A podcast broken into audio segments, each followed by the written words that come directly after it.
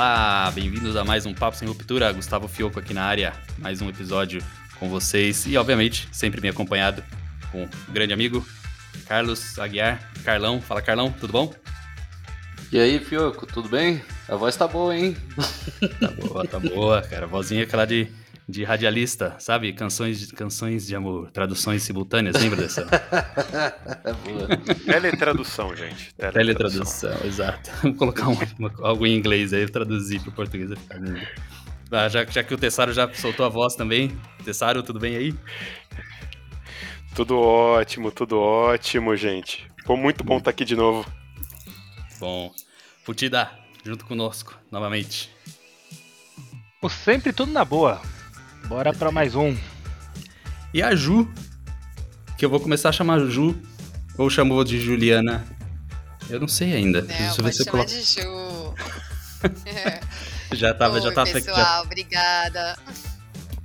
Obrigada pelo convite de novo de estar aqui com vocês. Bem-vinda, Ju, novamente. Bom, vocês estão vendo aí novamente no, no, no, no título desse, desse episódio, né? Vamos falar de perspectivas para 2022. A gente não precisa falar se a gente está gravando esse episódio em 2021 ou em 2022. O que a gente pode falar para vocês é que feliz ano novo, porque esse episódio vai no ar depois do dia 1 de janeiro. Então, já aproveitando aí para desejar um feliz 2022 para todo mundo já logo de cara. E aqui com a nossa. É, só rojão aí, Carlão.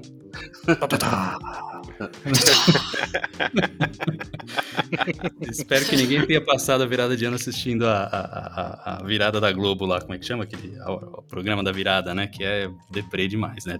Primeiro de janeiro. Você também se gosta de Mais um ano o... de pandemia. Não tem o show do Roberto Carlos? Não vai ter show Tem Roberto, Roberto Carlos, Carlos, esse ano? É do Natal. Roberto Carlos é do Natal. Ah, é do Natal. Então, Pô, então já teve. Natal. já teve. Olha entregando da gravação.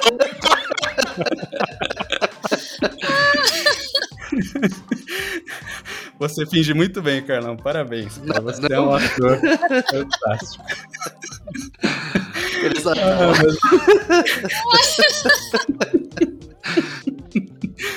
ah, mas olha, olha essas mentes insanas que estão hoje para fazer, dar uma polida na nossa bola de cristal e falar um pouco de 2022 aí e o que pode acontecer uh, com relação a, a, a, impactos e tendências né, na cadeia de suprimentos para 2022. E com certeza é um ano que segue né, essa batida da, da, da, da, da pandemia, e-commerce ainda forte, o mini-channel, enfim, tudo, todos esses assuntos a gente já abordou bastante né, nos, últimos, nos últimos episódios, mas isso provavelmente, é, essa provavelmente continua sendo aquela tendência mais na crescente que a gente vai ver em 2022. Então, tem vários outros assuntos, a gente vai falar toda a questão de Last Mile as a Service também, a gente vai abordar um pouco sobre esse assunto. Uh, tem, enfim, vamos aqui polir a nossa bolinha de cristal com embasamentos técnicos, obviamente, que é por isso que estamos aqui, para trazer um pouco de conhecimento e, e preparativos para 2022. Então vamos lá falando de 2022, né? Nada melhor do que começar de novo, obviamente, com o comportamento do consumo, que é isso que, que direciona uh, muitas das ações da cadeia de suprimentos. Então, a gente está vendo aí, obviamente, crescimento né, na, na, na, questão da vacinação, terceira dose uh, já vindo né, também com, com força, então isso traz um pouco mais de segurança com relação a, a, a, a contatos sociais, né, um pouco mais de de não digo de previsibilidade, não sei, mas de segurança mesmo com relação à pandemia, né? O que esperar desse comportamento para 2022 dos consumidores? Como que a gente está vendo 2022 aí, gente? Tessaro, não sei se você quer já pular e, e jogar sua, então, sua, seu oráculo. Então, olhando aqui a, a, as tendências, né, ou vulgarmente olhando a bola de cristal, né, o que eu vejo é que, assim, vai ter uma abertura maior, tem um movimento, uma pressão de para o aumento do consumo presencial, né? E com mas com muito integrado com modelo online, né? Eu acho que essa, essa é uma tendência que não vai morrer.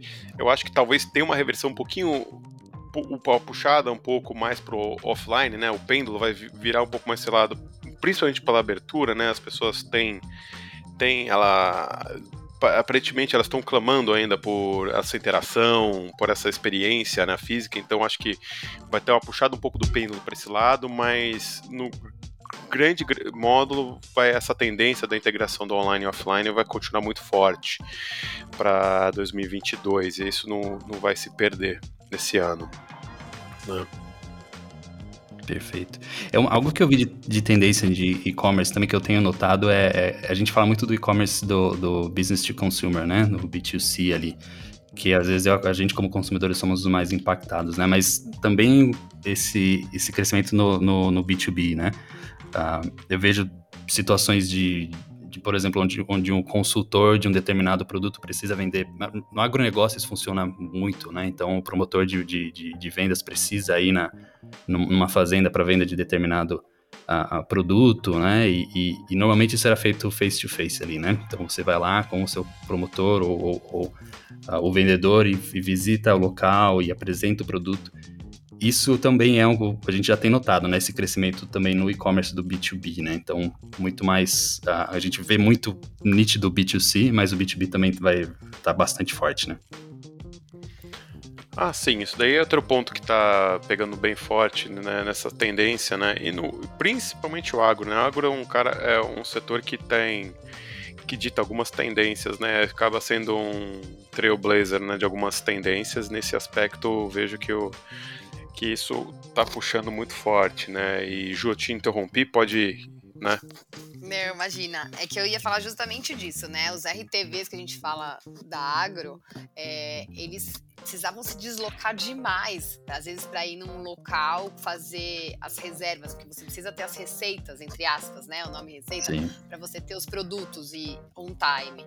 E com os aplicativos ou com os, o e-commerce fica tudo muito mais fácil, né? Você consegue ter informação e a reserva rápida do produto. Acho que foi, na verdade, são os dark stores, né? O crescimento dos dark stores que estão ajudando bastante, óbvio. Na parte de agro eu não sei, provavelmente não tem, porque a estocagem talvez seja um pouco mais difícil.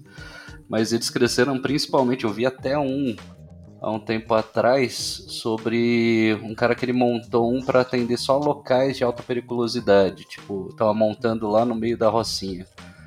E aí ele fazia entregas lá, fazia a compra, mantinha na lojinha dele, e aí o pessoal fazia a compra online, ou ia fisicamente lá, não tinha uma portinha, mas ele fazia as entregas.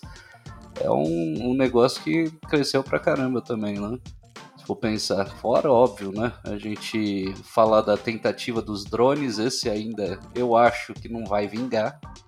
Porque. Eu acho que não. É, eu acho que o custo ainda é muito alto, ainda não tem como você Tipo, mesmo para entrega de pizza, não sei se já viram lá os vídeos do cara entregando pizza, porra, a precisão daquilo lá eu acho que não, não é muito boa, não. E aqui no Brasil ainda, né? Nossa! não, a pizza não assim, chegar ó, nunca. Mas ó, tem, tem, um ponto que é um fato, hein? Eu li essa matéria há um tempo atrás e na verdade passou até no jornal depois os bandidos já estão profissionais nisso aí. Eles estão entregando o celular com drone nas cadeias, velho. A gente tem que contratar ah, eles para fazer a reposição. Não, assim, ó, tem vários pontos. Eu participei há dois anos de um teste para a gente fazer a entrega por drone. Uh, de modo geral, funcionou, né? Foi ok. Mas o ponto é o risco. Né? Uhum. E, e além disso, Imagina, né? Daqui a pouco a gente vai ter um, um outro problema que é. Imagina a quantidade de drones. Exato. Então, assim, tem todo uma, um procedimento de regularização. Eu pra, ainda acho que a gente está longe de fazer isso funcionar com é, algo muito específico, né? Não assim entrega urbana, mas talvez alguma outra é, mais voltada assim para fábrica, né, entre locais. É, do, do, contrário, eu tenho bastante é, receio sobre a efetividade e a confiabilidade desse processo. Não, é assim que eu vejo que a questão dos drones no curto é assim, atualmente eu acho que é uma questão mais de marketing do que de efetividade, né? Mais uma ferramenta de nós mostrar que a empresa XYZ é moderna, né? usa até drones para entrega, mas assim, é, a efetividade ainda eu acho bem limitada ainda. Então, eu acho que tem, tem, a gente tem muito que se fazer ainda, né? Muito para estruturar, principalmente de fragmentação de cadeia logística, né? De distribuidores, posição, rastreamento e tudo isso que, que eu acredito que ainda tem tem ways to go ainda, sabe? Tem muito que ser feito ainda. Acho que tem muita gente testando e, pô, não seria ruim, né? Se a gente pensar assim, lembrando do filme lá, o De Volta para o Futuro 2, onde tinha carros voadores, etc. Cara, acho que todas as capitais do país, mesmo agora em época de pandemia, o trânsito ainda é um problema muito sério ainda é uma dor de cabeça muito grande. Em parte por causa do, do transporte logístico, né? Que você vê caminhão para tudo quanto é lado. Uhum. E mesmo com a, as quebras de horário, motoqueiro também.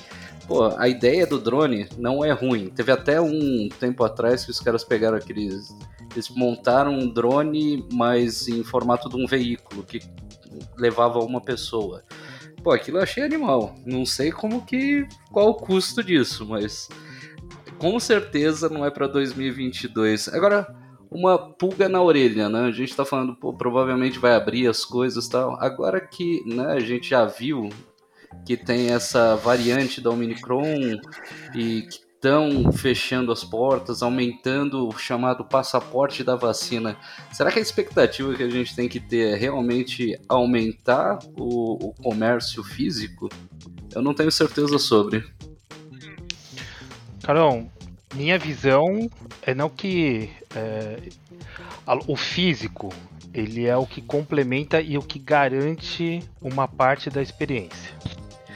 Tem um ponto que a gente esquece do físico, principalmente quando a gente fala de last mile, que é a capilaridade. É, você ganha muito mais poder de execução quando você está mais presente em mais, lugares.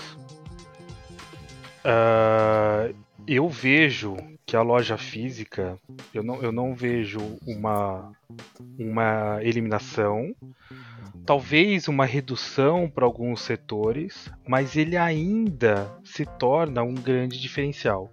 E tem um outro ponto que a gente falou no, no, no, no outro podcast sobre é, retrospectiva. A loja física, para muitos casos, ele é um evento você ir na loja, você fazer uma compra é uma experiência ou né, um, um evento onde você tem um prazer.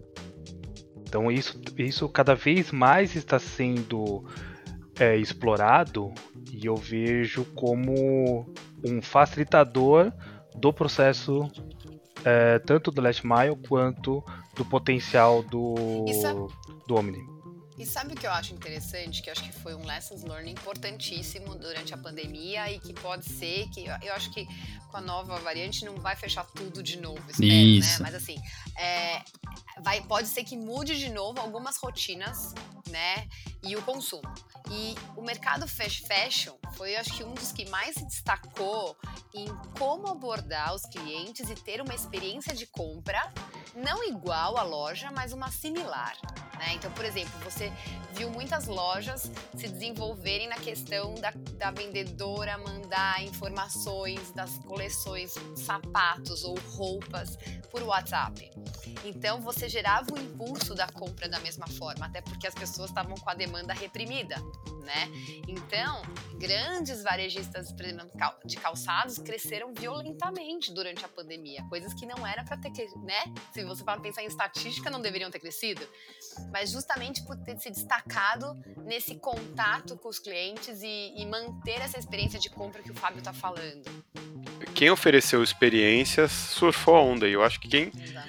trazer novas experiências para o consumidor ou online ou via offline, ou loja física, né, vai trazer um vai trazer vai, mais capacidade de trazer valor e capacidade de trazer maior receita, né? Vai, vai vender mais.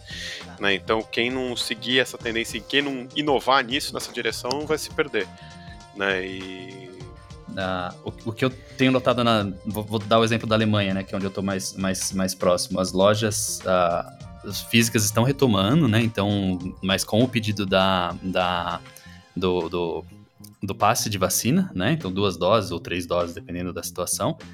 E, e elas estão retomando e as pessoas estão indo, né? Eu tive em uma loja de eletrônicos e, e ela estava relativamente movimentada, né? Muito próximo de, de datas comemorativas, obviamente, mas ela estava movimentada. E, mas o que está se gerando um choque, e eu não sei se isso pode acontecer em outros locais também, é que uh, os, os retailers, né, essa loja, por exemplo, de eletrônicos, ou uma loja de moda, ou uma loja de, de não essenciais, eles estão sentindo um choque com, com os, os, supermercados, que são considerados essenciais. Então, uma pessoa que não está vacinada, ela pode ir a um supermercado, mas ela não pode ir num, num, numa loja de eletrônicos, por exemplo, ou numa loja de modas. Ela pode entrar no mercado? Ela pode entrar no mercado. Ué? Ela pode entrar no mercado e ela pode fazer compras, porque ela é considerada como um serviço essencial, né? Você tem que fazer suas compras, seus mantimentos. Então, um Mas supermercado. Não pode mandar entregar? Não, pode também. Ela pode mandar entregar, mas nem todo mundo. Acho que. Tá, enfim, a, a, regra na Alemanha está nesse sentido. Então, é. essenciais você pode ir ao, ao supermercado. Só uhum. que o uhum. supermercado está começando a entrar mais forte na, em, em, em categorias que, que, que eram, não eram naturais dele, como moda, como eletrônico. Né? Então você. Ah, é, o que está sendo, o que a gente está notando nesse, nessa situação é que, é que agora o supermercado está tendo esse papel, né? Um pouco mais de, de, de faz tudo, de oferece tudo, né? Para driblar essa situação dos que não estão vacinados. E sabe, Fio, que você falou da, da Alemanha, e, e interessante é que a Alemanha era um dos países que tinha uma menor aderência ao e-commerce. Muitos comércios não tinham e-commerce, né? E eles estão começando a engatinhar lentamente, por incrível que pareça, que é uma questão cultural deles não efetuar compras via internet, é, mas está mudando.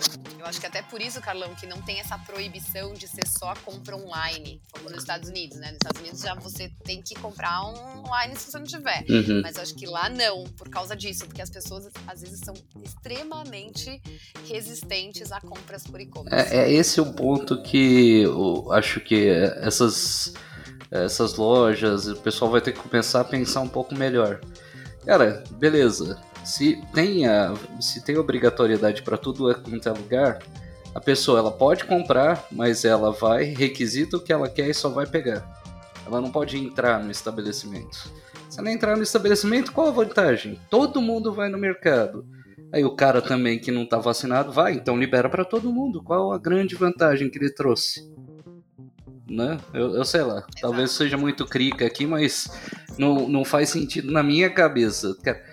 Eu não eu posso entrar numa loja que eu tô vacinado, mas quando eu vou no mercado, a pessoa que não tá vacinada tá lá também. Falo, pô, parabéns, hein? Ótima estratégia, isso foi genial. Mas... mas é a mesma coisa da farmácia pensar, né? Sim, mas assim. Na farmácia você tá doente, você tem que entrar para comprar o um remédio, por isso que é considerado essencial. É, né? então, mas Enfim, aí você é podia é mandar, né? Tipo, ah, eu preciso comprar tal coisa, eu não posso entrar, você chega lá e só solicita, alguém vai lá fora e te entrega, mas você continua não podendo entrar na área. Por quê? Ué, você não se vacinou, né, campeão? Você pode comprar porque você tem necessidade. Assim como roupa e etc. Você pode comprar que você tem necessidade. Agora, por que, que você pode entrar? Não faz sentido. Mas não ia nem comentar disso aqui, só essa parte aí me deixou um... uma mas, certa revoltinha. Mas o... Momento revolta do Carlão. É. Mas, Carlão, mas o que, o que falta, eu acho que hoje em dia, é justamente questionamento, né? Algumas regras são simplesmente aceitas e não se pensa, né? E é trazendo esse tipo de pensando um pouco fora, pensando na, no caso, que você consegue achar soluções. Então, justamente, você falou, ah, então por que, que não faz um esquema de compra, compra online, tira na loja tudo, já o pacotão feito, acabou, né? Já oferece serviço. E já fica até a dica né, para algumas redes, né, que estão com restrições, e se eventualmente quando se baixarem novas restrições, de seguir, tentar inovar para não travar, não travar a sua venda, mas também garantindo a segurança de todo mundo, né? O famoso click e, collect. Carlos, você tinha falado um negócio que, que, que ficou na minha cabeça assim, que, que eu acho que é legal um ponto que você trouxe, do, das, das Dark Stores, né? Que eu acho que, para mim, ela anda muito com muito de mão dada com outra coisa que a gente, que, que a gente discutiu aqui de discussão e já falamos algumas vezes aqui nesse só hoje, foi a questão do, do Last Mile, né? Que assim, a, as Dark Stores elas precisam de um modelo de Last Mile muito legal, né? E, e eu sei que você é um entusiasta do assunto, né? Como que você vê isso para 22?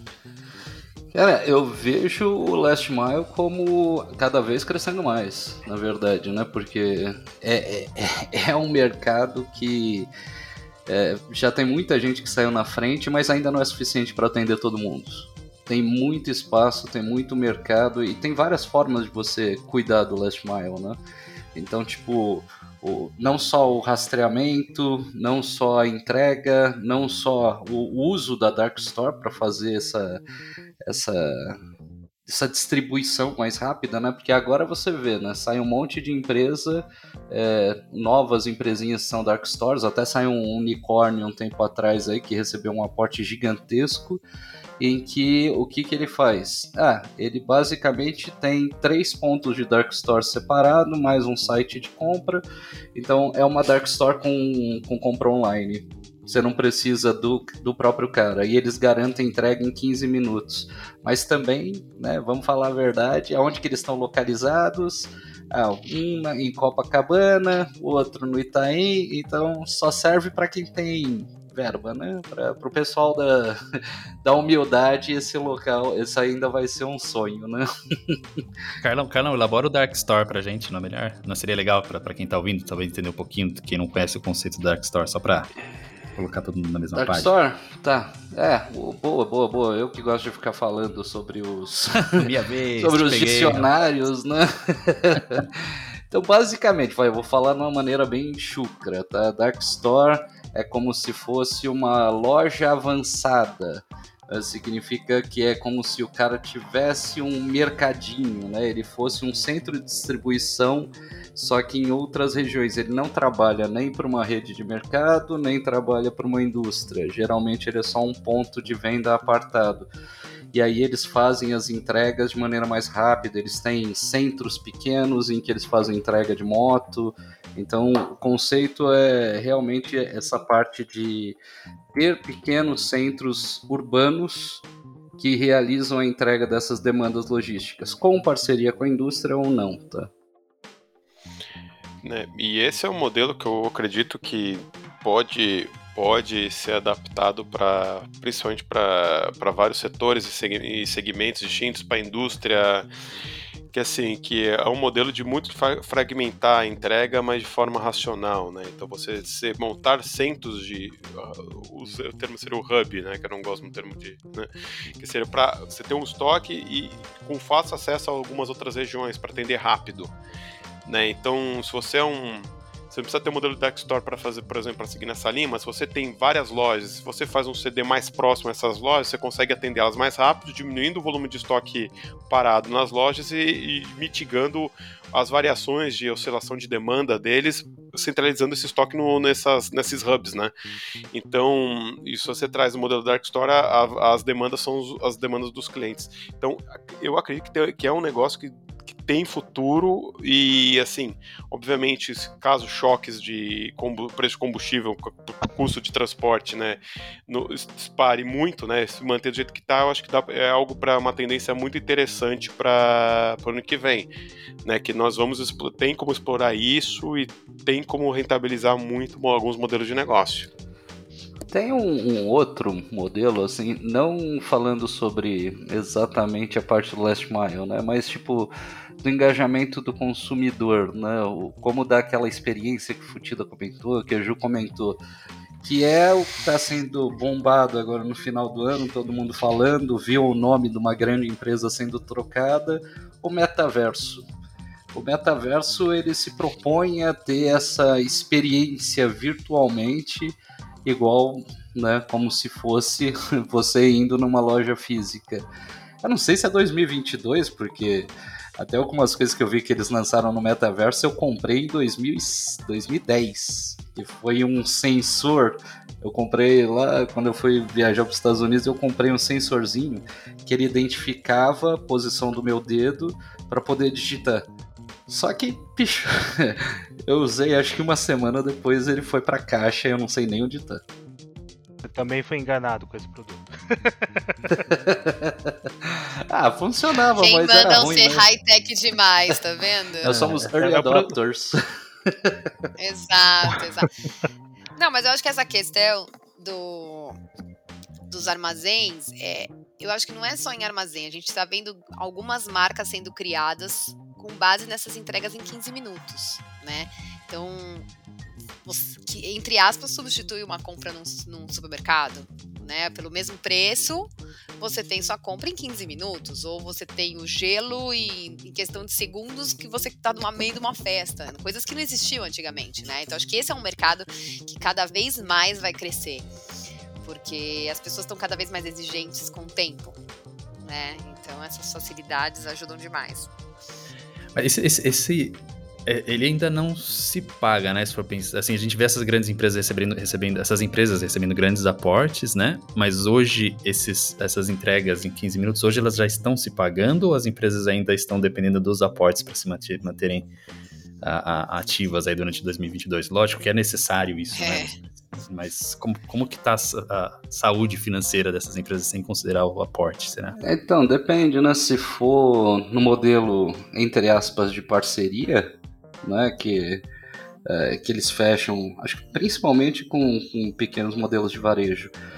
É, varejos gigantes, né? Mas os varejos gigantes usam eles como centro de distribuição rápida. Eles já recebem um aporte negociando o espaço e a entrega. Então, não custa nada para eles, eles só ganham em cima.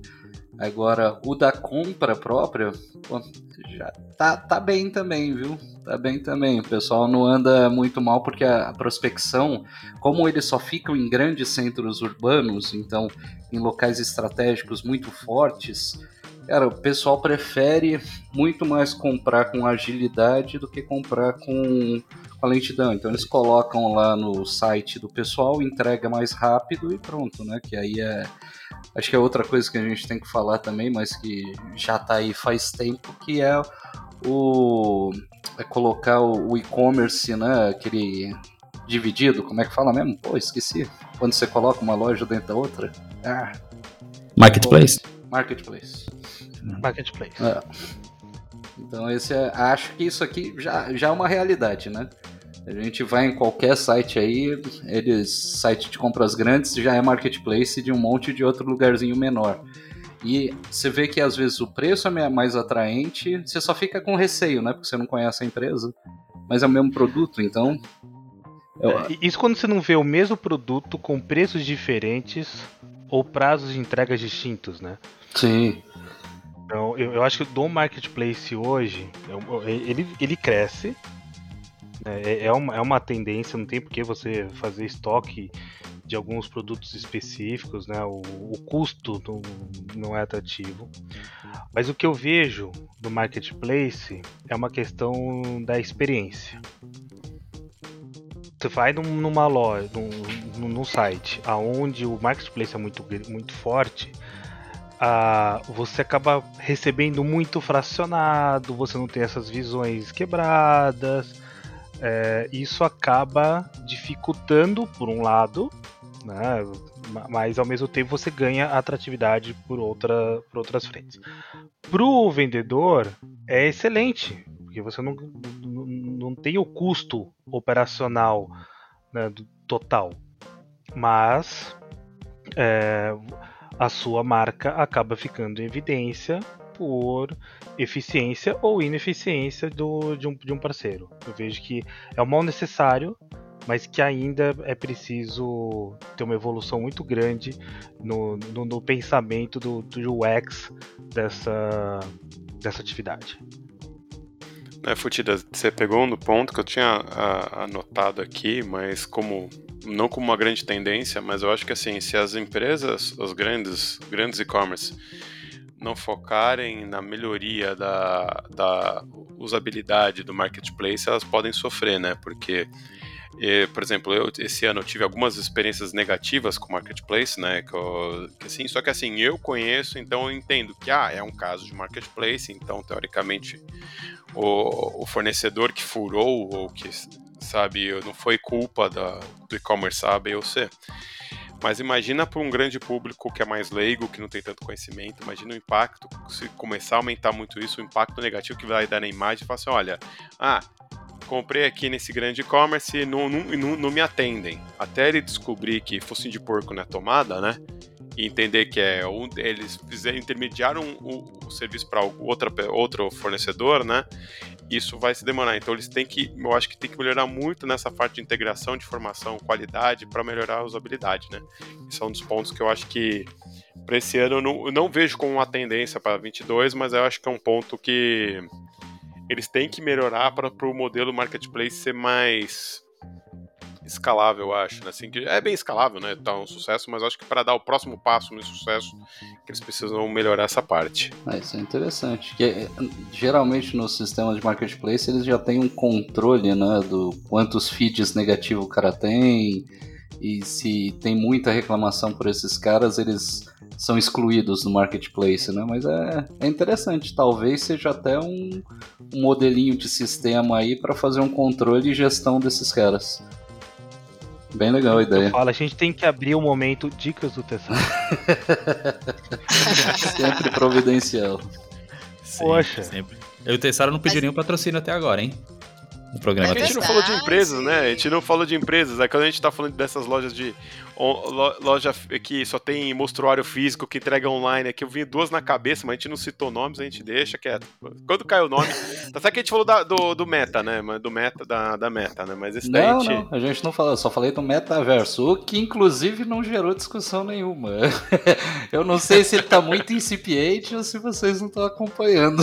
A, a pergunta, Carla, é se você vai querer, você vai seguir na profissão de, de, de da cadeia de suprimentos, profissional de supply chain no metaverso, ou você Olha, vai seguir outra carreira? Cara, é inacreditável. Já tem gente ficando milionária com cada coisa que eu falo assim, é impressionante, realmente. A oportunidade tá aí. Tem um universo inteiro novinho, inexplorado, mas que você tem que respirar e falar assim: é, esse é o futuro e vamos lá. É, tem que é entender o timing das coisas é. também, né, gente? Hum. Porque lembra, eu sei que eu tô, vou dar um exemplo ridículo, mas lembra do Second Life, né? Que foi, Sim. sei lá quantos Sim. anos atrás aí, que foi um montão de gente, gente fazendo orbilho, é, horrores de dinheiro desenhando casinhas, né? Projetando casinhas pro Second Life, né? E fazendo Eita, empresas e... de arquiteto já fazendo isso para os novos agora do metaverso. Entendeu? Entendeu? Só que assim, tem muita questão do talvez tenha que ver o timing da brincadeira. Às vezes seja muito, muito, muito calor pro momento, mas às vezes não, não necessariamente vai gerar algo substancial. E eu, particularmente, sou, sou um, pouco, um pouco cético, né? Isso daí. Mas eu, eu, entendo que tem potencial, mas eu não sei o timing disso ainda. Ah, sim. Sabe? É. Algo que eu achei interessante aqui em algumas anotações que, que quando eu estava fazendo a pesquisa é essa questão do a gente ainda em last mile, né? Que é uma oportunidade que que agora os entregadores também têm de serem promotores de vendas, né? De serem vendedores, né? Ou seja, as pessoas não estão indo mais para as lojas com mais frequência, mas tem sempre essa, essa, essa interface humana na hora da entrega, né? E é uma oportunidade, sempre me vem à cabeça a Natura, né? Com o modelo de. A, a, que, como eles cresceram, né? Com o modelo de, modelo de das consultoras ou consultores. E, e a oportunidade que existe agora desses entregadores virarem também vendedores, né, de alguma forma, é, é, bem, bem interessante. Acho que é algo que, não sei se é uma tendência para 2022, se é algo que vai ser bem explorado, como as pessoas vão receber os vendedores dentro de casa, né, ou dentro de casa ou na porta de casa. Mas eu acho que é uma oportunidade aí também de, de explorar essa, essa interação humana, que é das poucas interações humanas que, que vem acontecendo, né? Exato, mas esse é um, é um uma tendência de alguns segmentos e eu acho que é bem desafiador. Eu que já trabalhei na área de no segmento de móveis, é, era muito complicado até com o entregador. Né? Uhum. E a gente está falando que, dependendo do, do segmento, essa parte de entrega é, é, é, entre aspas, o meu o mesmo nível de um, de um montador né? Então, o treino de como abordar, ou como entrar na casa da pessoa para não sujar, é, é, muito complicado, né? Então, acho que é, é realmente uma tendência, porque é uma oportunidade de venda, mas tem que tomar muito cuidado, porque senão você acaba sujando, é aquilo que o Futida falou, às vezes você suja o seu nome porque aí no boca a boca vai falar: nossa, você sabia que aquele vendedor foi na minha casa? Nossa, sujou meu tapete, sei lá, Sim. maltratou meu cachorro, enfim. E para quem é, de onde é esse vendedor? E aí vai vincular com a marca, exatamente, né? Exatamente, exatamente. Perfeito. É, sabe o que eu fiquei pensando quando você tava falando? E pensando assim, mano, imagina se os caras resolvem colocar lojinha dentro do Uber, né? Pra impulsionar mais a venda. Você vai entrar no Uber, o cara ah, não vai perguntar que é uma bala, não sei o que, vai falar assim, ó, oh, aqui ó, tem uma lojinha aqui, ó, você pode escolher um item aqui e comprar alguma coisa direto, vira uma ponta de gôndola. É, mas Aí você assim, chega no Uber, ele te oferecendo, ô, quer carregador de celular? E- Mas tem Uber que já faz isso, hein? Carregador de celular eu já vi. Vendendo? Vendendo. Caraca, Vendendo? esse, É, esse, isso é novo. esse é É, empreendedor, já- tá vendo? é, Exato, exato. Não é só um emprestar, é vender. Nossa, tá vendo? Existem possibilidades aí que são inexploradas, hein? Tá exato. certo que você ficou pensando, fica pensando igual no, no- É que vocês não pegam condução, né? Mas tem no metrozão, no trenzão, o pessoal que passa vendendo coisa.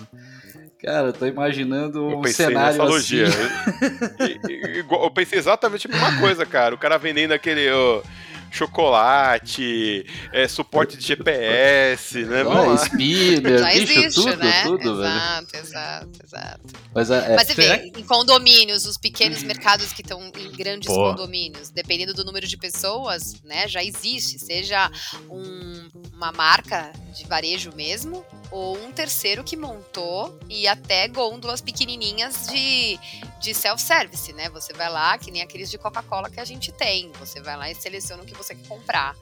Então, assim, você já vê que já tá mudando. Existe até um número, o meu condomínio quis colocar, e aí fala, não, o número de pessoas que tem no seu condomínio não é, é- é menor do que o, o mínimo necessário.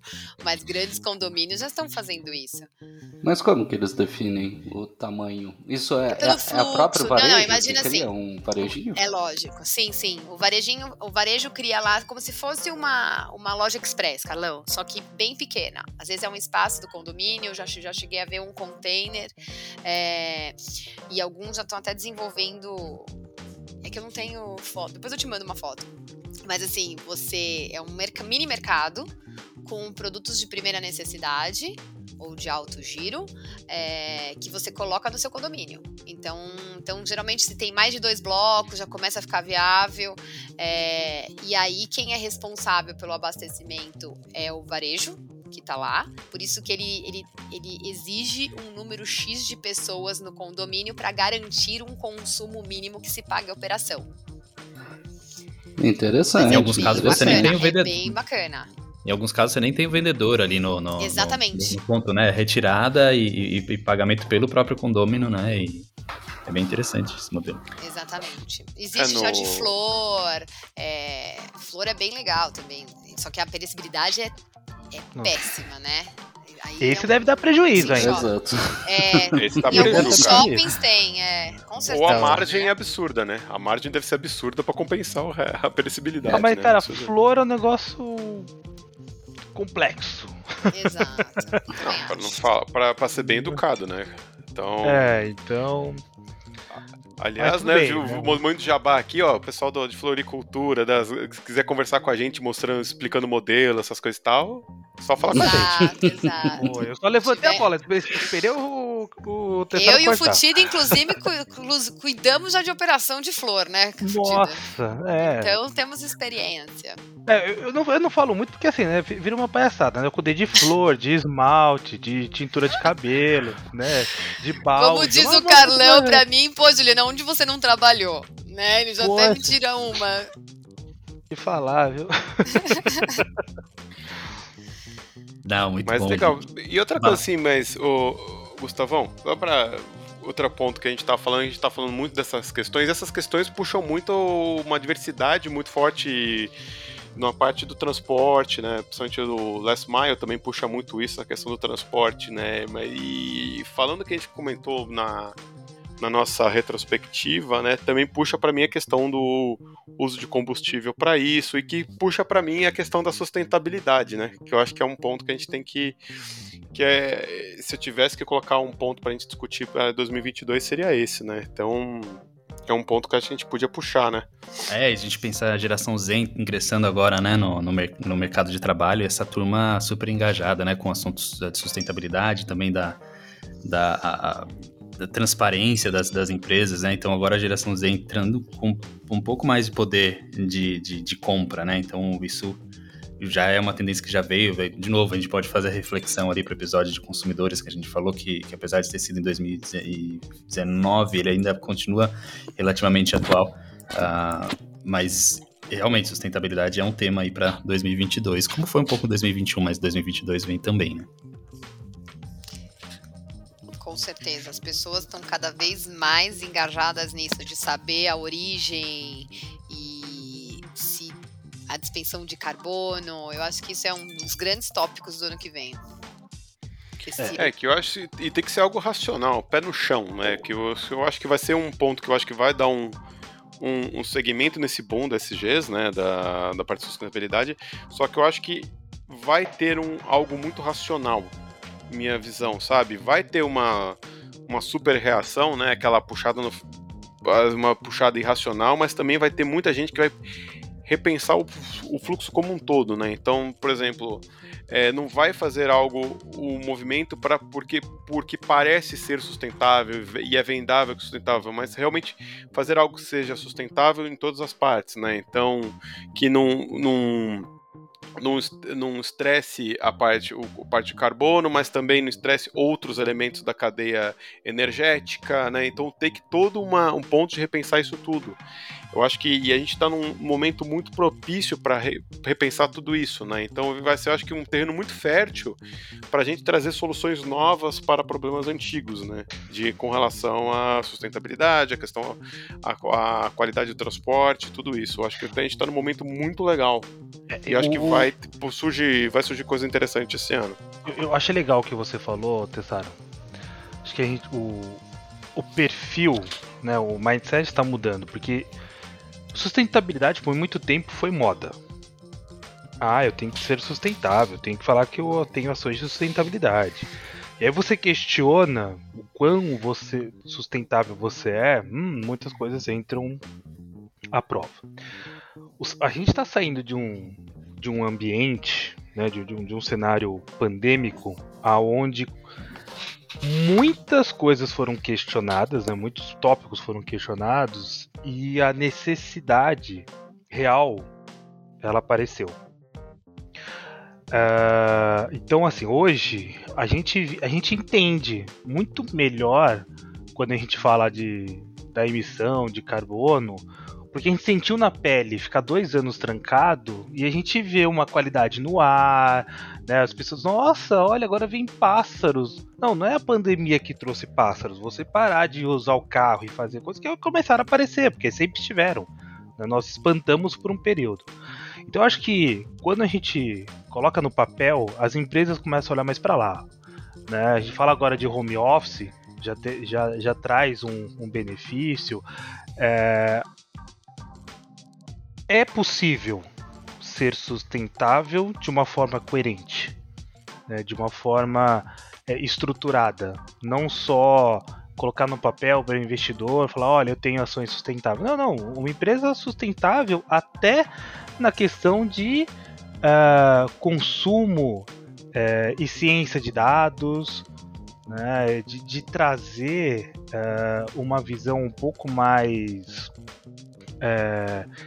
evoluída nesse, nesse sentido para trazer e colocar em prática os conceitos que antes no passado era muito falado e que agora né, a gente começa a, a transformar o, o, as nossas execuções. Né? Então acho que isso é importante. A gente está numa, numa fase hoje que eu já vejo né? Não só uma, uma, uma preocupação pela necessidade de ter que ter, mas sim por uma necessidade do, do resultado que isso traz. Não, tava pensando, né, que a gente estava falando é, dessa preocupação, etc. E que até a gente já tem, tem alguns empregos de tecnologia visando isso, né? Porque olha que legal o que a pandemia fez. Com a pandemia, né, a gente tem que pensar sempre o lado bom das coisas, né? com a pandemia a gente tem um volume de dados muito maior do que a gente tinha anteriormente. Então, cara, é, tem algumas coisas que as indústrias elas já vão começar a, a ter a informação prévia para tomada de decisão da melhor maneira de, de realizar, por exemplo, um controle do, por, o que a gente estava falando do last mile, né? Quanto menos gasolina, melhor. Então, você está tão preocupado com isso, não é porque você quer receber mais rápido, mas você também quer aquele selinho de que você tá, tá ajudando o meio ambiente, né? Mas mesmo assim, eu estava pensando, cara, eu sei que não é 2022, mas o que que a gente tem né? Principal, por mais que a gente consiga, né, trabalhar com energias renováveis, trabalhar com um, um, um consumo mais padrãozinho, né, emitindo menos é, emissão de carbono, tendo vai mais carro elétrico, aí a gente tem que tomar cuidado porque não chove o tempo inteiro, aí é outra história. Mas beleza. É, eu tava pensando assim, mas ainda a gente tem o, o core da questão. Cara, o que, que realmente deteriora a, a Terra, bicho? Né? É, o que, que realmente vai adiantar isso? Vai, por um tempo. E depois? Aí a gente entra na exploração, né? o que o Elon Musk está fazendo. Será que isso vai ter uma evolução muito grande? Eu sei que não para o momento X, né? E talvez eu nem veja isso em vida. Mas fico pensando, né? Perspectivas 2055. Mas, é, o Carlão, mas esse é o ponto que eu falo assim, que eu acho que a gente, o, o SG para ser viável, tem que, tem que se questionar tudo, né? Entendeu? Então tem que repensar. E eu acho que, acredito que, infelizmente, a gente não vai ter grandes momentos eurecas esse ano, mas acho que a semente de muita coisa pode ser plantada esse ano, né? Em 22, com relação a, a essa filosofia, né? Que assim, não é, não é só questão de ser ter que ser sustentável como um todo, né? Exatamente, não é fazer achar a próxima a próxima solução que vai ser menos nociva, né? Tem que tentar buscar um todo, né? Então, esse é um ponto que acho que é legal pra gente explorar. Sim. É, porque quando eu digo raiz do problema é porque, cara, a raiz do problema não é o consumo do, da gasolina ou o consumo dos combustíveis fósseis. A gente fazia isso lá atrás, mas foi aumentando, aumentando, aumentando, aumentando. Por que, que aumentou? A população aumentou, a necessidade aumentou. Então, cara, a gente nunca olha para a raiz do problema, a gente sempre tenta cortar um pedaço do galho da árvore.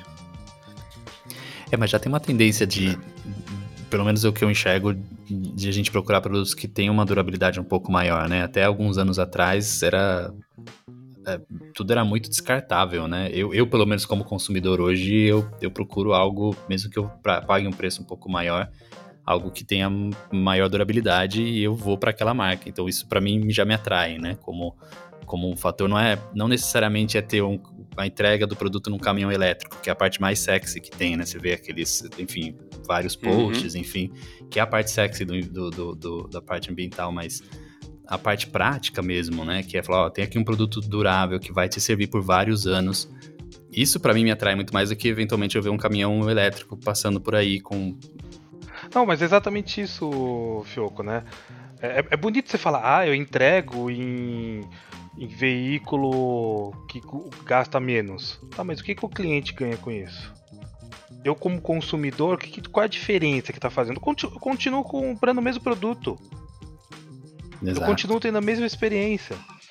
Ah, não, olha, agora né, você está recebendo um produto onde a sua embalagem ela tem uma utilidade ou um reuso, né, e você vai se beneficiar com isso. Hum, legal.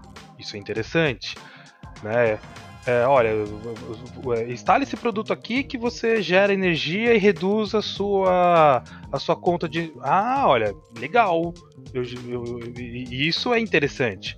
Então acho que a, a gente está num momento onde os preços são absurdos, né? A, gente passa é, surpresa toda semana com aumento de, de gasolina, depois aumento de, de conta de luz, é, problemas aqui, problemas ali. Quanto mais os produtos, os serviços forem é, e trouxerem essa praticidade, essa facilidade, aí realmente a gente está falando de sustentabilidade, algo que é, é perceptível para o consumidor. Enquanto não for perceptível, não vai adiantar nada. Sim. É, é, é, tem uma parte que não é tão perceptível para o consumidor, eu acho que eu vou fazer esse último comentário sobre a questão sustentabilidade, que é a. Que, a Neogrid tal, com certeza a, tem, tem um, um, grande papel nisso, mas é o quanto o, o, que se gera de dados hoje, o quanto você pode otimizar processos, né, e reduzir desperdícios, né, é, é usando esses dados, que não é a parte que aparece né, na, na, na frente do, da, enfim, nas redes sociais, de qualquer forma, mas talvez uma mensagem aí para quem está pensando em sustentabilidade para 2022. Pensem sim em combustíveis alternativos, faça propaganda dos, dos seus uh, uh, caminhões uh, e, e, e, e, carros elétricos, né, para fazer as suas entregas, mas trabalhe também na parte, no back-office, que tem muita, quanto se gera de dados, acho que foi o Carlão comentou isso também, o quanto pode ser otimizado em termos de processo, reduzir desperdícios, melhorar a né, de, certo, de uma outra maneira o lado ambiental, né? Então fica aí essa, talvez uma, uma pílulazinha aí, uma provocação para o pessoal, né? Vamos que também... é o que a gente tem visto, inclusive, com legislações, né? É, a gente não podia fazer doação de produto que estava de, de, da parte de FLV. E eu ficava extremamente incomodada, porque eu falava assim, gente, tem que ir pro lixo uma coisa que poderiam estar tá comendo né? Então era é, é, bem complicado esse ponto. Eu vejo isso mudando. Você vê que é, agora os restaurantes podem fazer as doações das comidas que vão estar tá altamente perecíveis no final do dia, né? Os mercados. Então assim as coisas estão mudando. Tá se pensando nesse outro lado. Então acho que aí já joga a gente para falar um pouquinho de quais são as metodologias, né, para a gente melhorar a performance de supply chain para 2022. O que que o que, que, teremos aí em 2022 com relação a, a, a métodos para aumento da performance na cadeia de suprimentos, né? Então, alguma... Quem, quem, é, quem é o fã aí de, de, de demand forecasting? É o, o Tessaro, né? Fale, Tessaro, joga aí na mesa. Me entregando, me entreguei aqui. Ele já tá gaguejando, que queria falar, falar, falar, falar. Mas assim, gente, tem. Eu acho que para os próximos anos, eu acho que assim, eu continuo. A continuidade da tendência do aumento da importância de uso, utilização esperta, inteligente de dados. A gente tem uma, uma massa massiva de dados, né? Muitos, muitas informações, é o tal do o tal do Big Data, mas assim, eu acho que o que a gente tem que usar agora é a separação do joio do trigo do Big Data. E, e, o que faz isso? Que também no passado recente teve muito oba-oba com relação né, Big Data. É muito assim, ó, vamos, vamos pegar todos esses dados, vamos tirar forecasting disso daqui, né? E, e por quê? Não, porque eu preciso tirar forecasting disso daqui. E eu acho que a situação atual trouxe um senso de urgência para você utilizar as informações disponíveis para trazer realmente valor. Isso é uma das coisas que a gente está vendo muito. É, eu vejo para o próximo ano um aumento dessa importância do, de metodologias avançadas de previsão, né, de forecasting, né, como o termo de mercado, né, e a utilização muito também de, de supply chain analytics para justamente para poder nortear essas decisões, né? Que eu acho que um dos pontos que a gente falou muito forte, por exemplo, com relação a a utilização de energia e com relação à otimização do uso de energia, a parte do last mile, a parte de estar responsivo no, do, no consumo, para mim tudo se resume muito forte a, a empresas serem mais responsivas. Né? Então, então, assim, é ter muitas informações, mas a segunda parte é o que fazer com essas informações, né? Qual que é o aprendizado que estou tirando dessas informações? O que, que eu consigo fazer? que não adianta a gente ter uma grande massa de informações, métodos estatísticos gigantescos e eficientes, se eu não sei depois o que fazer com isso. Né? Então, a gente tendo muitas, eh, tendo dados, transformar essa bando de dados em informações, informações em insights e as, os insights em ações, a gente, a, eu acho que o, a gente está nesse, nesse momento turbulento, mas que a gente tem que a tendência para esse ano agora é uma, uma pisada mais forte nesse lado, né, na necessidade de insights, né, para geração de ação. Concordo, concordo. Acho que, que a gente até comentou, né? Tipo, cara, forecast por forecast mudou tudo. Mudou tudo. Por quê? A gente acabou de falar de Dark Store, a gente falou de estoque avançado. Cara, se você ficar pensando, ah, tá, eu vou fazer uma análise do item saindo da loja X, porra. Bicho, tu tá atrasado já. Você não pode mais fazer esse forecast. O forecast agora você tem que fazer ele por localidade. Você tem que ver a quantidade de locais que você tem, você consegue. Se fizer item no local, você já tá com problema. E quando você. Você tem que fazer a revisão. Vai, é, resumo. A revisão da malha inteira de atendimento. Porque a malha mudou. Isso é um ponto que ninguém pode discordar. A malha mudou e vai mudar ainda mais em 2022. Então, o que, que tem que ser feito? Cara, tem que ser levado em consideração esses pontos.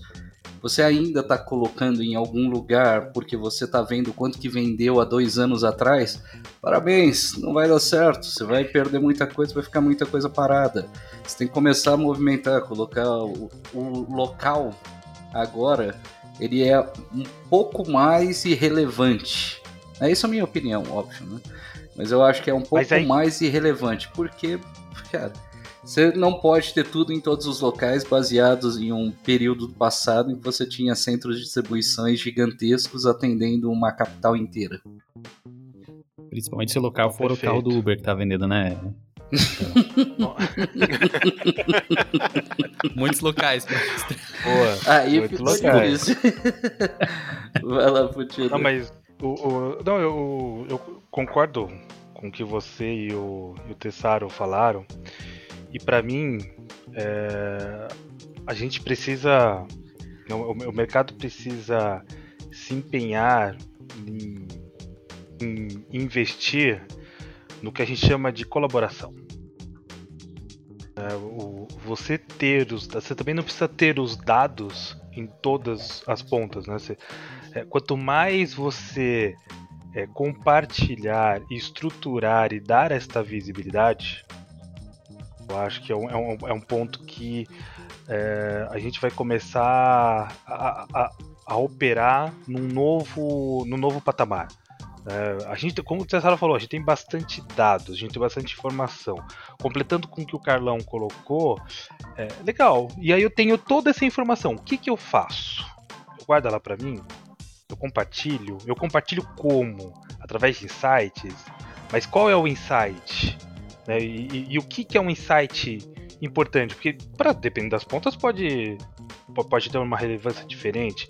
Então, eu vejo que hoje a cadeia de suprimentos ela, ela tem essa necessidade que está cada vez mais integrada e colaborativa para que os processos sejam co-criados. Né? Não, a gente não precisa reinventar a roda em todos os momentos. Ela pode ser construída em conjunto. Não, concordo. Tanto é que você não consegue né, simplesmente criar alguma coisa do nada, sair criando. Não, acho que a colaboração é parte-chave, né? É uma. É que o bom insight, Futida, é que, engraçado, a gente que está tão imerso com as atividades de colaboração há tanto tempo, né?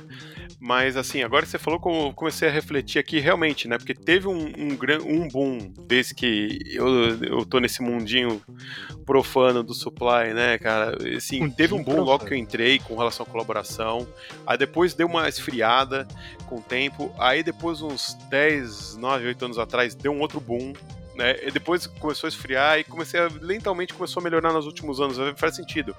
E eu acho que a situação atual, toda essa volatilidade requer maior proximidade da informação né, e maior agilidade na transformação, da, do, no, no, repasse dessa informação, desses insights. Né? Então, se você não colabora, se uma indústria não colabora com o varejo, para ter essa troca de informações rápidas, e não é só troca de informação, é troca de insights, troca de ações, né? plano de ação rápido, isso vai se perder. Né? E eu acho que, que é uma questão de realmente faz muito sentido ter, ter um maior seguir mais nessa direção para esse ano. Sabe o que eu acho interessante? Às vezes você tá tão envolvido que você fala, nossa, fornecedor X é super meu parceiro. Mas aí quando você vai ver, na realidade, você não tem a rastreabilidade das coisas e nem as informações no mesmo lugar, né? Então é, é, uma, é um monte de troca de e-mails, troca de telefonemas, WhatsApp, enfim, e você não tem isso. Né? Então, será que realmente você tá. É, é colaborativo esse relacionamento?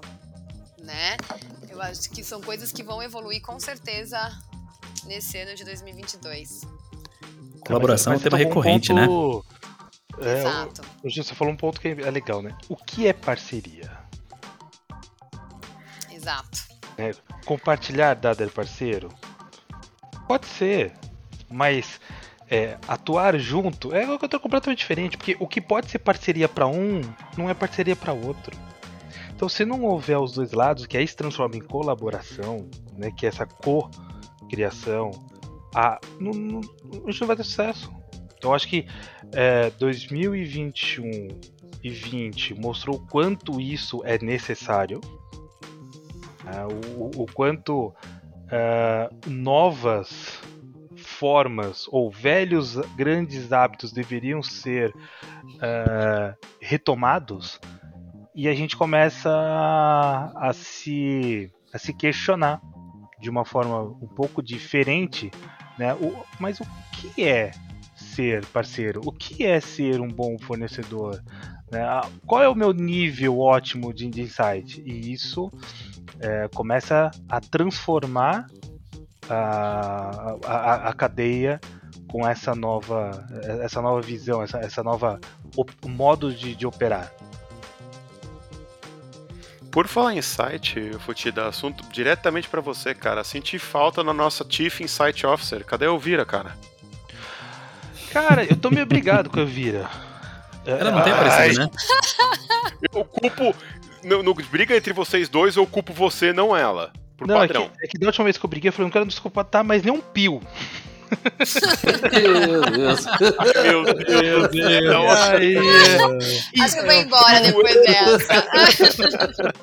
Tchau, pessoal. Não, brincadeiras à parte, eu, eu, eu, mudei o meu, meu local de trabalho. Né, eu acabava trabalhando na, na, na sacada, ficava com a Vira, olhando todo o movimento bacana, mas esses dias tá quente demais, né? Eu tô, tô passando um, terror, assim. Eu acabei mudando de lugar da sala e acabei não trazendo ela aqui comigo. Mas eu, no, no, próximo ela, ela vai estar aqui no meu ombro e aí faremos, causaremos.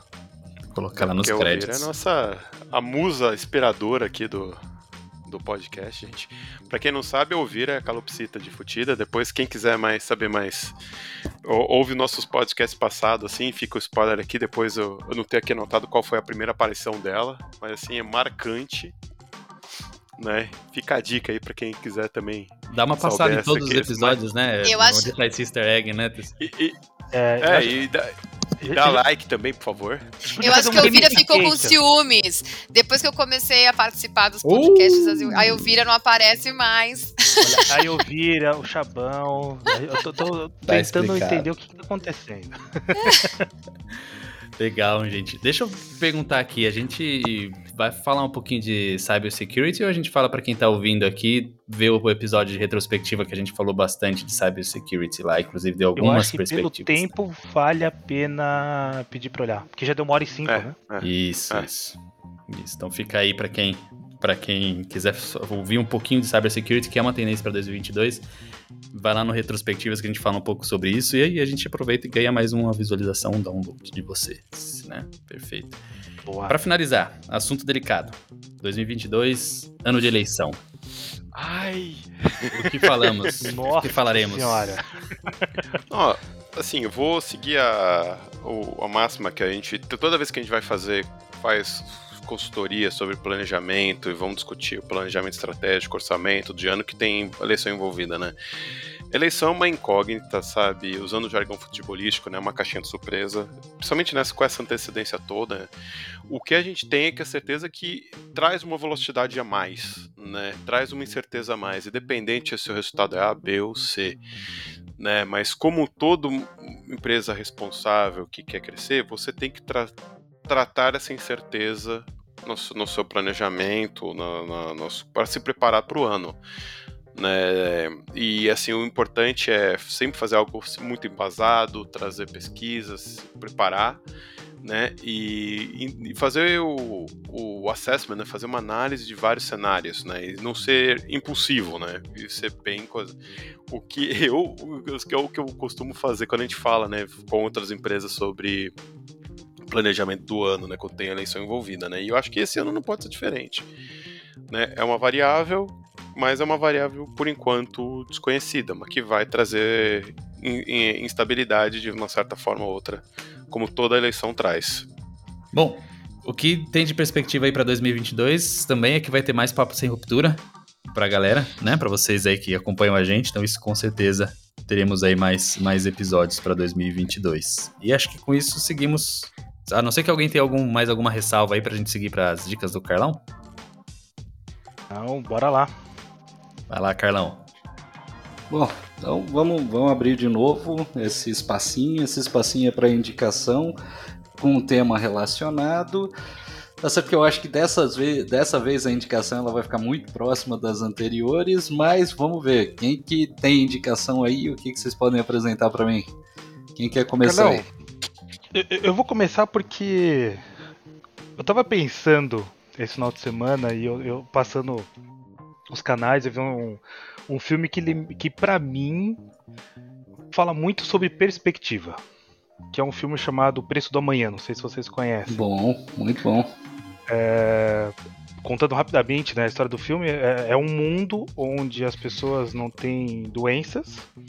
Né, quando fazem 25 anos, um contador que é, existe no, no, braço dela começa a contar e, e, começa a terminar os. começa uma contagem regressiva de, de minutos, né, de horas. E hora que não tem mais. Quando não tem mais hora, a pessoa morre.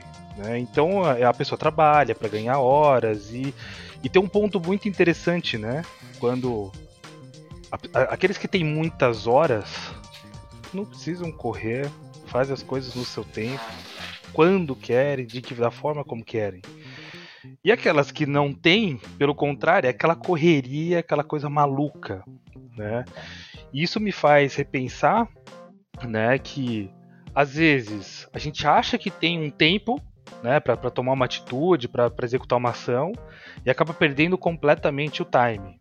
Em outros casos, né, por uma uma, uma necessidade ou uma angústia de querer fazer as coisas, de querer avançar, acaba também não aproveitando e deixando muitas coisas de lado. Então, a minha dica é, é um, um, filme interessante, mas que faça refletir, né, quando a gente fala de perspectivas, começar a olhar também, né, é, de uma forma o que você pode fazer de diferente, né, não, não só ir por tendências, mas o, o, o que lhe traz né, de, de, de diferencial e, e, de valor. Acho que é um ponto, ponto legal para a gente pensar. Boa, boa. Tessaro, já sei que você vai provavelmente puxar o meu, então vai lá. Não, não, não. O que eu hoje, como eu resolvi trazer algo um pouco diferente, mas coincidentemente ou não, muito em linha com o que o Futida falou, mas não da dica do filme em si, mas que minha dica para retrospectivas, eu acho que seria a gente fazer um momento esse ano, parar, respirar um pouco, sabe? E pensar, pensar muito no ano de 21, mas também muito pensar na, no que, que é realmente prioritário para você em 22, né? E sentar e atuar nisso, sabe? Não deixar não deixar o assunto esfriar, né? E, mas também não deixar o assunto muito quente, né? Fazer tudo com cabeça com cabeça no lugar, mas botar em ação, né? E saber as suas prioridades para esse ano. É, né? Então essa era a minha dica, né? E por favor que para 2022 que ouviu o nosso podcast esteja na sua lista de prioridades, né, para fazer, porque a gente se diverte muito, muito, muito fazendo esse daqui. Bom. Boa. E aí, Gost... agora você, Fioco. Tu tem alguma dica aí eu, pra distribuir? Eu, eu, eu gostei da dica do Tessaro aqui, porque isso é uma verdade, né? A gente, a gente trabalha com planejamento, né, da cadeia de suprimentos, mas poucas vezes a gente planeja poucas vezes, né? Às vezes a gente não dá tanta atenção no planejamento que a gente quer das nossas prioridades, a, a, a tanto pessoais como profissionais, né? De alguma forma. Então, boa, boa reflexão para começar o ano. Gostei dessa, Tessaro, muito bom. Eu tenho. Minha, minha dica é, só, é um, um, artigo bem curtinho que saiu na Forbes sobre a, a perspectiva econômica do, né, de, de consumo para 2022 e 2023. Eu vou colocar o nome em inglês aqui porque é assim que está descrito: é Consumer Economic Forecast 2022 e 2023. Então, se você colocar esse. esse... E a gente coloca o link também aqui na, na descrição do, do episódio para quem quiser ir para lá mas falar um pouco de como o, su o, supply pode limitar o crescimento, o, o, crescimento econômico em 2022, 2023, a disponibilidade de, de, de produtos. Enfim, a gente falou na, na retrospectiva toda, todos os gargalos que a gente teve em 2021 com relação a, a, a suprimento, né? A gente falou um pouco do caso, do, caso do, do Evergreen. Uh, então, eu achei bem interessante. Não, não é uma perspectiva do Brasil. Acho que vai um pouco, é diferente do que vai acontecer com o Brasil, mas fala uma perspectiva global, tem um pouco de, de uh, viés para o mercado americano, sim. mas eu achei a análise interessante, uh, que os consumidores, acho que eu vou falar, o, o resumo para mim é, os consumidores 2022 vão ter o capital para investir, para consumir, na verdade, mas a gente pode ter aí um gargalo de, de, de suprimento, e, esse gargalo de suprimento pode limitar o crescimento econômico dos próximos dois anos. Uma análise bem rápida, leitura de 10 minutinhos aí para quem quiser uh, ouvir um pouquinho ou, ou, ter um pouquinho mais dessa perspectiva global sobre o assunto. Esse é o meu minha, minha, minha dica de hoje. Olha, excelente. Ah, agora tô na expectativa, cara. Você fez tanto suspense, eu tô na expectativa. Ah, não, mas eu falei que no, no final o meu ia acabar sendo algumas indicações meio que já foram passadas, né? Então eu pensei que o Tessaro ia vir com os livros do Yuval, né? Do, do Homo Deus e do Sapiens. Eu entendi a dica, eu entendi a dica, cara. Eu entendi a dica. Mas eu não, eu, eu, Esse, eu, eu, já ia entrar com uma dica assim, tipo, cara, vamos imaginar agora, a gente conversou sobre as perspectivas de 2022, deu tudo certo. Agora, se der errado, então vamos para filmes se a dica der errado, né? Uma série do Netflix, Sweet Tooth, também é de um vírus, né? Eu sou a lenda do Will Smith, também, muito bom. E que mais? Vamos lá. Filme pós-apocalíptico. que mais que tem? Ah, o livro de Eli. Também, excelente. Então assistam esses filmes e se preparem para um futuro apocalíptico. que bom jeito de começar 2022. Né? Olha, é que você tem que pensar dos dois lados, né, bicho? Plano B, plano B. Mas Sweet Tooth é, é bem legal, hein? ditado do planejamento, gente. Se planeje pro pior, mas espere o melhor, sempre. Boa. Muito bom. Pessoal, vocês querem deixar algum, algum recado aí para o pessoal desse ano que está começando? Ah, eu vou deixar o recado, como eu tô no futuro já, queria deixar indicado também aqui para vocês assistirem Matrix, tá muito bom, tá? Foi excelente. Boa! é desejar um feliz ano novo, já que o Natal já passou. e nos vemos em 2022. Muito bom. Boa. Muito Futida? bom, muito bom. Tessaram algum desejo aí para os nossos Não, ouvintes? acho que é. Acho que o principal desejo, né, é que a gente comece um novo ano uma, uma vibe muito boa, né? Por mais que 2021 aconteceu tudo que, que aconteceu, foi um ano muito bom. E eu sempre gosto de ver o lado bom da vida, né?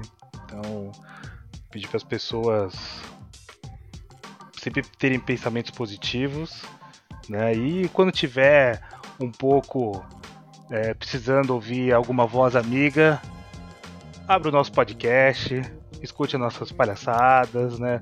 Interage um pouco sobre, sobre os assuntos. Acho que vai ser um ano bem, bem interessante para a gente avançar mais uma vez com, com, com essa frente. É, do meu lado aqui, eu só tenho que agradecer por esse ano, né? Também foi 21 foi cheio de desafio, mas que ano não é, né?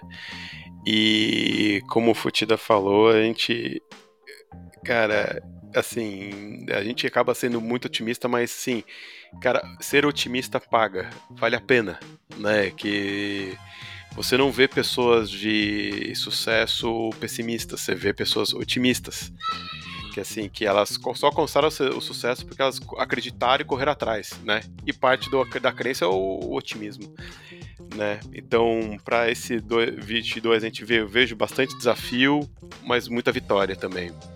Né? E também o momento off-topic aqui, agradecer ao time aqui do podcast, foi, foi um ano maravilhoso, muita risada, vamos repetir isso em 22, gente, obrigado.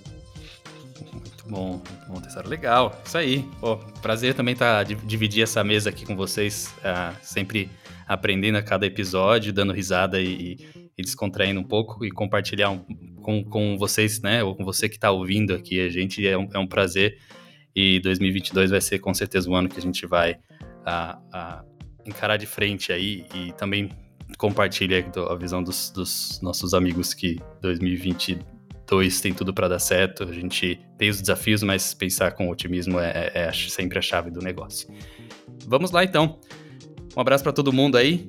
Continuem com a gente em 2022 e até os próximos Papos Sem Ruptura. Um abraço, valeu, gente. Valeu. Valeu! Falou, Até gente. a próxima. Falou. Espero que vocês tenham curtido o nosso podcast. Papo Sem Ruptura está disponível nas principais plataformas de podcast, como Spotify, Apple Podcast, Google Podcast, SoundCloud, entre outros. Escolha sua plataforma preferida e se inscreva para receber as notificações dos próximos episódios.